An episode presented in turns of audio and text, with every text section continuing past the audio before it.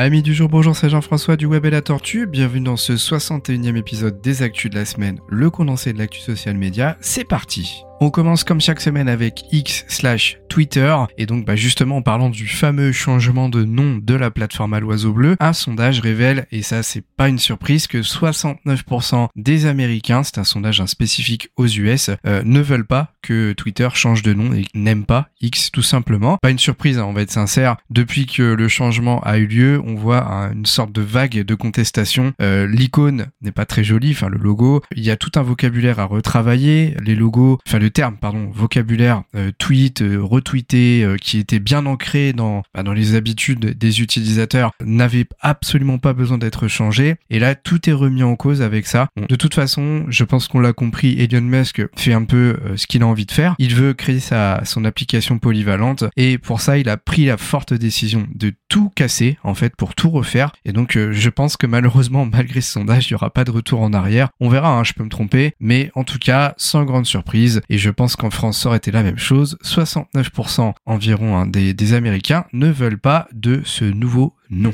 En ce qui concerne la plateforme en tant que telle, Elon Musk, durant une interview qui a eu lieu ce lundi, a annoncé potentiellement que l'application deviendrait payante pour tout le monde via un petit abonnement mensuel. Il n'a pas précisé le tarif. Il justifie cet abonnement payant par le fait que pour lui, c'est le seul moyen de venir à bout des bots sur la plateforme. À voir hein, si ce sera vraiment mis en place. Mais je pense que s'il fait ça, énormément de personnes vont quitter pour de bon le réseau social. En termes de fonctionnalité, pas grand chose à se mettre sous la dent, hormis une potentielle arrivée d'une auto-sauvegarde. En fait, le, principe est simple. Hein. vous allez rédiger votre message et celui-ci va automatiquement se sauvegarder régulièrement en brouillon et ainsi si vous avez je sais pas une coupure de connexion internet et eh bien vous pourrez revenir dessus en vous reconnectant plus tard. On passe à LinkedIn. LinkedIn qui est en train de mettre en place un label spécifique pour les partenariats. En effet, si vous faites une recherche par mots-clés dans LinkedIn, vous allez pouvoir obtenir des articles et des publications et sur ces posts, eh bien, vous aurez des labels potentiels partenariats. Un petit peu comme on le voit sur X euh, Twitter avec le label sponsorisé qui montre en fait que c'est de la publicité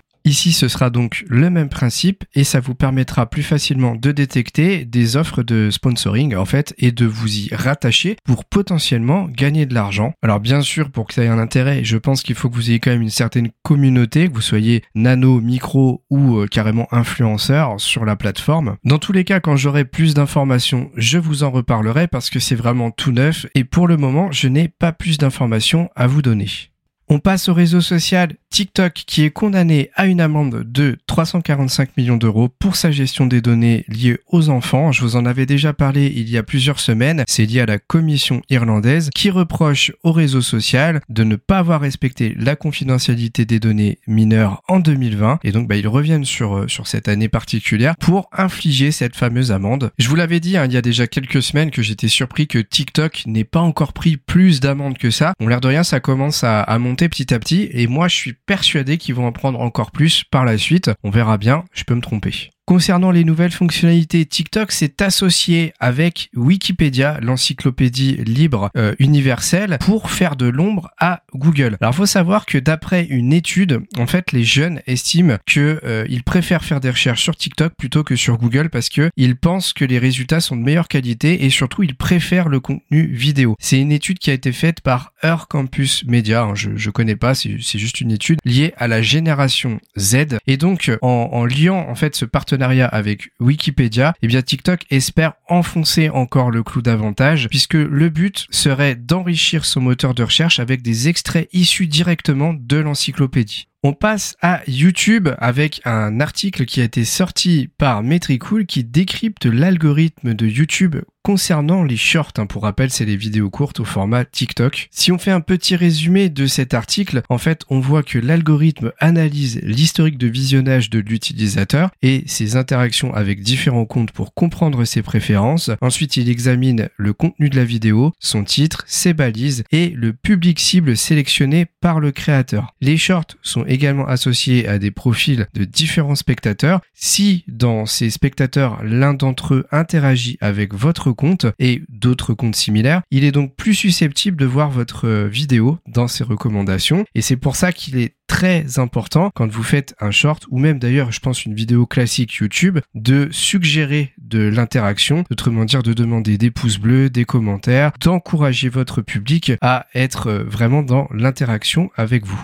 Connaissez-vous Blue Sky? C'est un réseau social qui commence à faire très fortement parler de lui puisqu'il a dépassé le million d'utilisateurs. Et donc si vous ne connaissez pas ce réseau social, eh bien sachez que c'est Jacques Dorsey qui a lancé la plateforme et ce n'est autre que l'ancien dirigeant de Twitter slash X qui a donc été remplacé par Elon Musk suite à son rachat. Et donc bah, l'objectif clairement est de concurrencer directement X.com. Bon, le seul bémol, c'est que pour accéder à ce réseau social, il faut y être invité en s'inscrivant à une liste d'attente. Bon, de toute façon, ne vous inquiétez pas, l'application est vraiment encore en cours de développement, donc il y a encore des bugs et il manque encore plein de fonctionnalités importantes. On passe au groupe Meta qui veut prendre toute sa place dans la course à l'intelligence artificielle. Meta travaille sur un nouveau système d'intelligence artificielle qui se veut aussi puissant que le modèle le plus avancé d'OpenAI, hein, pour lequel on est basé notamment sur le fameux ChatGPT. Mark Zuckerberg voudrait que ce nouveau modèle soit open source, ce qui permettrait, comme ChatGPT justement, à d'autres entreprises de développer des outils basés sur cette technologie sans coût supplémentaire. Côté Instagram, ça y est, c'est officiel. Instagram lance le feed spécifique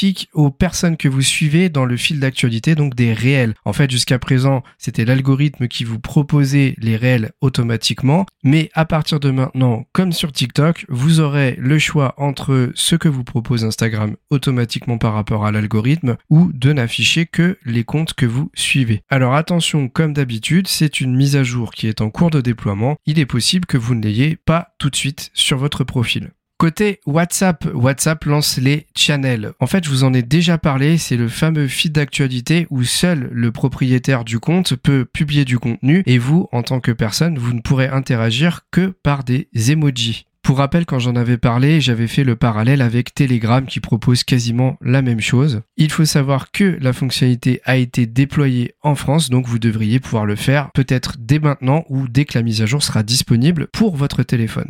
Enfin, on termine ce podcast avec une news qui ne concerne pas vraiment un réseau social puisque c'est une application très connue qui s'appelle CapCut. C'est un outil de montage vidéo qui s'est fait connaître très rapidement par son application mobile qui est très intuitive. Il est possible que vous ayez déjà vu cette application d'ailleurs puisque quand vous regardez des TikTok ou des Reels sur Instagram, et eh bien souvent quand on est dans la version gratuite, on voit le petit logo CapCut qui apparaît en fin de vidéo. C'est la promotion que vous impose de faire CapCut quand vous utilisez la version gratuite. Et donc pourquoi je vous parle de cette application Eh bien parce que elle vient de sortir un outil qui permet de créer des visuels comme sur le logiciel Canva. Pour rappel, Canva, c'est une plateforme en ligne, la plateforme numéro 1 de création graphique actuellement sur la planète. Son succès vient de sa simplicité, un peu comme CapCut. Et donc, l'objectif de CapCut, hein, c'est clairement aller marcher sur les plates-bandes de Canva. En même temps, c'est de bonne guerre puisque Canva, depuis déjà plusieurs mois, incorpore un système de montage vidéo pour concurrencer donc CapCut. Il n'est donc pas étonnant que CapCut lui renvoie l'appareil en incorporant un système de création de visuels qui ressemble d'ailleurs beaucoup à Canva. Attention, cette fonctionnalité n'est pour l'instant disponible que sur la version ordinateur de CapCut. Et voilà, cet épisode est terminé. J'espère qu'il vous a plu. N'hésitez pas à interagir avec moi par le biais des commentaires de ce podcast sur YouTube. N'oubliez pas si c'est possible de mettre 5 étoiles sur notre chaîne parce que ça la rend plus visible. Et moi, je vous dis à très vite pour un nouveau podcast du Web et la Tortue.